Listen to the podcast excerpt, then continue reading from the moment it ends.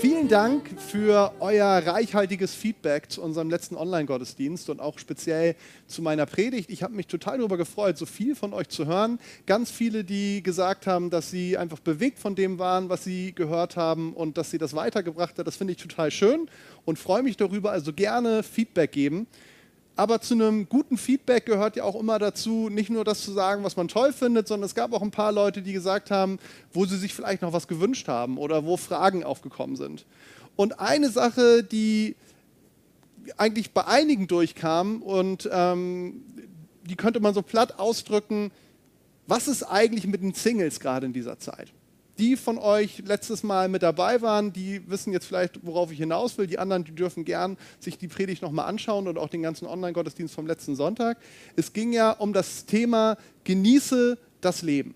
Und die Frage, was ist mit den Singles in dieser Zeit? Ist, glaube ich, eine berechtigte Frage. Ich habe nochmal so geschaut. Aktuell ungefähr 25 Prozent der Menschen in unserem Land, die leben allein. Und in dem Bibeltext aus Prediger, den ich letzten Sonntag hatte, da wird ja ganz besonders betont, dass man sein nichtiges Leben mit der Frau an seiner Seite genießen soll. Da kommt natürlich die Frage auf, was ist denn, wenn ich jetzt keine Frau oder auch keinen Mann an meiner Seite habe?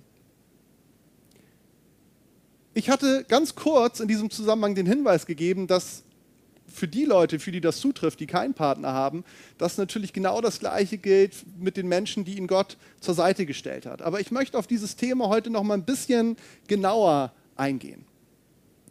Es ist aber jetzt keine Predigt explizit für Singles, also wenn ihr verheiratet seid und in einer Beziehung, dann seid ihr raus, sondern es geht ja um das Thema Freundschaft und das betrifft definitiv uns alle. Single, was heißt es eigentlich? Steckt da so eine Aussage dahinter oder kann zumindest dahinter stecken, ich bin allein, weil das heißt es ja. Eins steckt ja in diesem Wort drin. Ich bin allein, da ist niemand anderes. Ist das eine Tatsache oder ist es vielleicht eine Selbstbestimmung, die ich nicht annehmen muss und auch nicht annehmen sollte?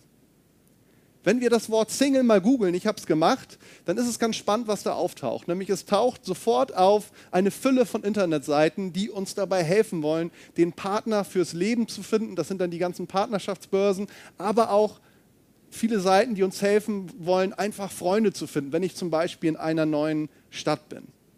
Und ich glaube, gerade in der aktuellen Situation, wir sprechen von Social Distancing, da wird das Single-Dasein dem einen oder anderen vielleicht nochmal besonders schmerzhaft bewusst.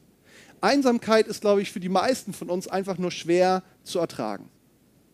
Und von daher überrascht es uns, glaube ich, nicht, dass Gott auch schon ganz früh in der Bibel was zu diesem Thema Alleinsein sagt. Nämlich eigentlich schon bei dem ersten Menschen, nachdem der geschaffen worden ist, schaut sich Gott diesen Mensch an und er sagt, es ist sehr gut, was da entstanden ist, aber er sagt auch noch was anderes. Er stellt fest, es ist nicht gut, dass der Mensch allein ist. Ich will, steht dort wortwörtlich, ich will ihm ein Gegenüber schaffen. Das sehen wir in 1. Mose 2, Vers 18. Wir als Menschen, wir brauchen ein Gegenüber. Und um genau so ein Gegenüber gleich fünfmal da geht es auch in dem heutigen Bibeltext drum, in Markus Kapitel 2, in den Versen 1 bis 12. Was finden wir da für eine Situation vor? Folgende Situation. Jesus hält sich in einem Haus in der Ortschaft Kapernaum auf. Und zu diesem Zeitpunkt hat er schon einen wirklich echt hohen Bekanntheitsgrad erreicht. Er ist sehr beliebt und deswegen bleibt er nicht lange allein.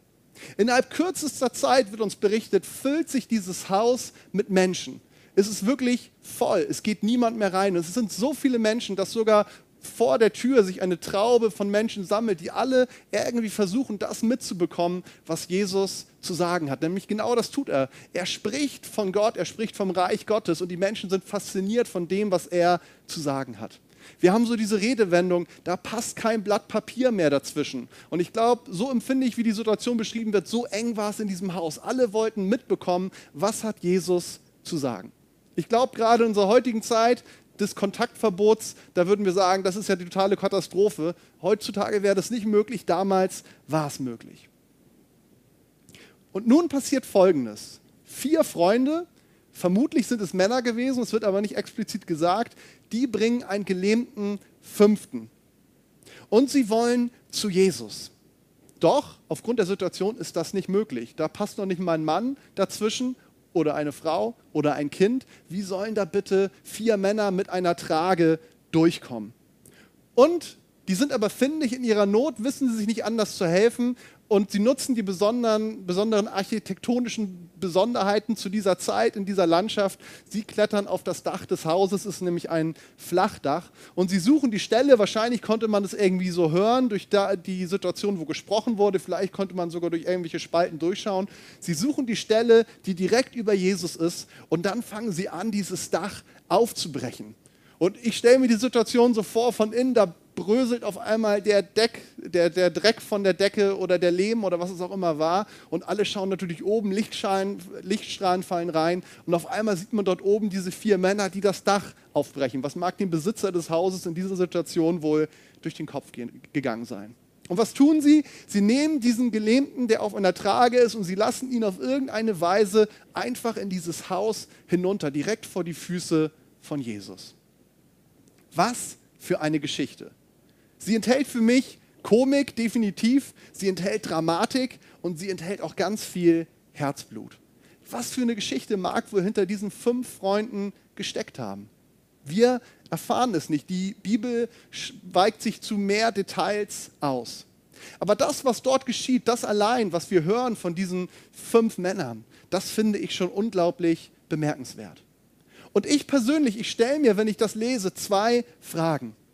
Ich stelle mir einmal die Frage, welche vier Freunde hätten mich in solch einer Situation zu Jesus getragen und das Dach für mich aufgebrochen und mich vor ihm heruntergelassen? Und die andere Frage ist, die ich mir stelle, wen trage ich gemeinsam mit anderen zu Jesus? Und da sind wir auch schon genau bei dem Thema, über das wir heute sprechen wollen, bei dem Thema Freundschaft. Es geht nicht nur um Zuneigung oder Sympathie. Es geht nicht nur um gemeinsame Interessen, sondern es geht vor allem und zuerst um Menschen, die bereit sind, für mich einzutreten und für die ich eintrete. Die vier, die brachten ihren Freund zu dem besten Ort, den es überhaupt geben konnte, zu der besten Person, nämlich zu Jesus. Jesus selbst, der spricht an einer anderen Stelle, und zwar im Lukas-Evangelium, Kapitel 10, über genau den gleichen Sachverhalt, den wir hier gerade vor Augen haben. Und zwar ist das dieses bekannte Gleichnis vom barmherzigen Samariter. Und Jesus erzählt dieses Gleichnis aufgrund folgender vorhergegangenen Situationen. Lass uns da einmal ganz kurz in den Bibeltext reinschauen. Lukas Kapitel 10, die Verse 25 bis 29. Ich glaube, das Gleichnis kennen viele, aber warum erzählt Jesus eigentlich dieses Gleichnis? Und da steht, ein Mann, der sich im Gesetz Moses besonders gut auskannte, stand eines Tages auf, um Jesus mit folgender Frage auf die Probe zu stellen. Meister, was muss ich tun, um das ewige Leben zu bekommen? Jesus erwiderte, was steht darüber im Gesetz Moses? Was liest du dort? Der Mann antwortete, du sollst den Herrn, deinen Gott, von ganzem Herzen, von ganzer Seele, mit deiner ganzen Kraft und all deinen Gedanken lieben. Und liebe deinen Nächsten wie dich selbst. Richtig, bestätigte Jesus.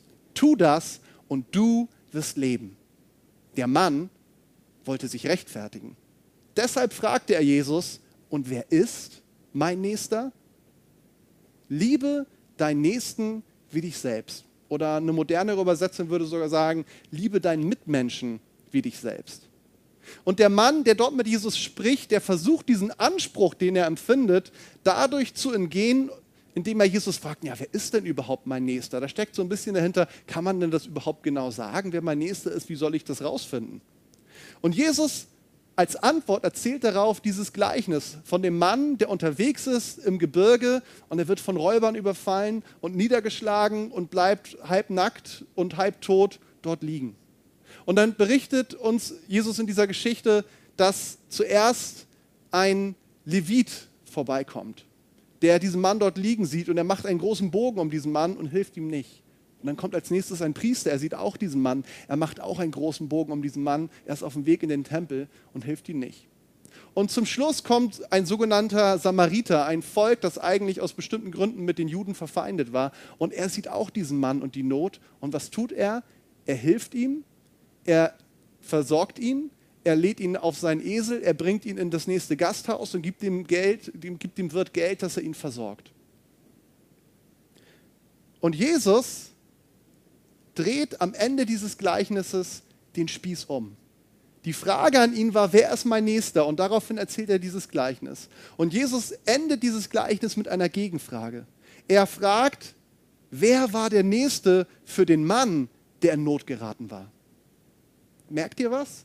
Die Frage ist, wer ist mein Nächster? Und Jesus stellt am Ende dieses Gleichnisses die Frage, wer war der Nächste für den Mann, der in Not geraten war? Und die Antwort, die Jesus gibt, die ist ganz klar. Es war der Mann, der sein Bedürfnis erkannte und ihm half. Wir alle, wir sehen uns nach Freundschaft und wir sehen uns nach Unterstützung. Doch so fängt es nicht an. Freunde findest du dadurch, indem du anfängst, ein Freund zu sein. Hilfe findest du dadurch, indem du anfängst zu helfen. Du bist Single, du bist allein, du hast einen Partner, was kannst du tun und was kann auch ich tun, um die Einsamkeit von anderen zu vertreiben? Ohne Frage, es gibt Situationen, in denen wir nicht helfen können, sondern Selbsthilfe brauchen. Und das ist auch okay. Und nehmen wir aber das Beispiel von diesen fünf Freunden, dann können wir sagen, das trifft in einem von fünf Fällen zu. Und in diesen Zeiten, da gibt es einfach nichts Besseres, als gemeinsam zu Jesus zu kommen und von ihm Hilfe zu erwarten und Hilfe zu erfahren. Jesus, der sieht den Glauben der Freunde und er reagiert. Das steht da ganz explizit. Er sieht ihren Glauben und darauf fängt er an zu handeln. Er erkennt, der Mann, er braucht zwei Dinge. Er braucht Vergebung und er braucht körperliche Heilung. Und beides spricht er ihm zu und beides erfährt dieser Mann. Es gibt, glaube ich, keinen schöneren Freundschaftsbeweis als einen Menschen, der nicht mehr kann, gemeinsam zu Jesus zu bringen und zu erleben, wie er eingreift und die Situation verändert. Jesus war es, der heilte, aber die vier Freunde haben auch eine wichtige Rolle in dieser ganzen Sache gespielt. Wenn du gerade allein bist, oder nenn es, wenn du Single bist und dich nach Gemeinschaft und Partnerschaft sehnst, dann kann ich dir nicht versprechen, dass sich dieser Wunsch bald oder überhaupt irgendwann erfüllen wird. Versprechen kann ich es dir nicht. Ich kann nur sagen, das war das eine, was ich letztes Mal gesagt hatte, dass es statistisch gesehen sehr wahrscheinlich ist, dass es so kommen wird. Aber ich will nicht nur bei der Statistik bleiben, ich will auch bei, auf dieser Beziehungsebene bleiben zwischen Gott und dir. Denn Gott, er sieht deinen Herzenswunsch und er liebt dich. Und Warum sollte er nicht eingreifen und deinen Herzenswunsch erfüllen? Denn genau das tut ein guter Vater. Also das sind alles gute Gründe zu glauben und zu hoffen, dass dein Wunsch sich erfüllen wird. Doch warte nicht auf diesen Tag und leide bis dahin still vor dich hin als irgendwie eine Übergangszeit. Einige der wichtigsten Personen des Neuen Testaments, das waren Singles. Jesus zum Beispiel oder Paulus. Schau, was für ein unglaublicher Segen sie waren und was für ein erfülltes Leben trotz aller Herausforderungen sie geführt haben. Doch für uns alle gilt, ganz egal, ob wir Single sind oder einen Partner haben, eine Familie haben, für uns alle gilt diese Aufforderung Jesu, die da drin steckt, sei ein Freund. Sei ein Freund. Warte nicht darauf, dass die anderen aus ihrer Deckung kommen, sondern fange an, selber aktiv zu werden. Das geht auch in Zeiten von Corona, von Social Distancing, von Kontaktsperre. Wie und wo kannst du Menschen, die Hilfe brauchen, mit Jesus begegnen und mit seiner Hilfe ihnen helfen? Wen kannst du vielleicht anrufen und Ermutigung zusprechen? Wer in deinem Umfeld braucht jetzt gerade Hilfe in irgendeiner Form und du kannst was tun? Lass uns mit der Liebe Jesu gerade in dieser Zeit Licht und Freundlichkeit in das Leben von Menschen bringen. Jesus erlebt in dir und er will dich gebrauchen. Und wenn er noch nicht in dir lebt, dann ist heute eine geniale Möglichkeit, genau das zu leben. Dann komm zu ihm und sag, ich wünsche mir das. Fang an, in mir zu leben. Und dann wird er dein Leben verändern. Das ist nur ein Gebet von dir entfernt. Lässt du das zu, dass er dich gebraucht? Oder wartest du darauf, dass die anderen endlich anfangen? Hör auf, Single zu sein und werde ein Freund. Denn gemeinsam ist man weniger allein. Ich möchte gern zum Abschluss mit euch beten. Jesus, ich danke dir dafür, dass du da bist. Jesus, du kennst jede individuelle Lebenssituation in der wir stecken. Du weißt, wonach wir uns sehen. Du kennst die Wünsche unseres Herzens. Und doch sind wir gerade da, wo wir gerade sind, Jesus, weil du uns dort haben willst. Und wir können eine Entscheidung treffen, entweder damit zu hadern oder zu sagen, Jesus, ich nehme mein Leben aus deiner Hand und ich möchte, dass du mich gebrauchst und ich möchte ein Segen sein und ich möchte ein Freund sein. Ich möchte dich bitten, Jesus, dass du kommst und überall da, wo wir uns verletzt fühlen und vielleicht zurückgesetzt fühlen, wo vielleicht Wünsche, die wir haben und Träume noch nicht erfüllt sind, Jesus, dass wir nicht darin irgendwie dich sehen als ein Gott, der sich nicht um unsere Bedürfnisse kümmert, sondern dass wir anfangen zu sehen, dass du so viel mehr für uns hast. Und dass wir nicht auf irgendetwas warten müssen, was irgendwann in weiter Zukunft mal kommen wird, sondern dass wir hier und im Jetzt bereits anfangen können zu leben aus ganzer Fülle, denn das hast du für uns. Ich möchte dich bitten, dass du uns hilfst, dass wir echte Freunde sein können, Jesus. Hilf uns, dass wir einen Blick bekommen auf die Bedürfnisse der Menschen um uns herum, Jesus. Dass wir aufhören, nur auf uns selbst zu schauen, das, was wir brauchen, das, was wir tun wollen, das, was wir uns wünschen, sondern dass wir unsere Augen öffnen und anfangen wahrzunehmen, was ist um uns herum los? Wo können wir Freunde sein? Wo können wir den Auftrag, den du uns gegeben hast, wahrnehmen? Wo können wir dieses Gebot, unseren Nächsten auch aus ganzem Herzen zu lieben, aus der Liebe zu dir heraus, wo können wir das wahrnehmen? Danke, dass du bei uns bist und dass du uns hilfst und uns führst. Amen. Ich wünsche euch Gottes Segen.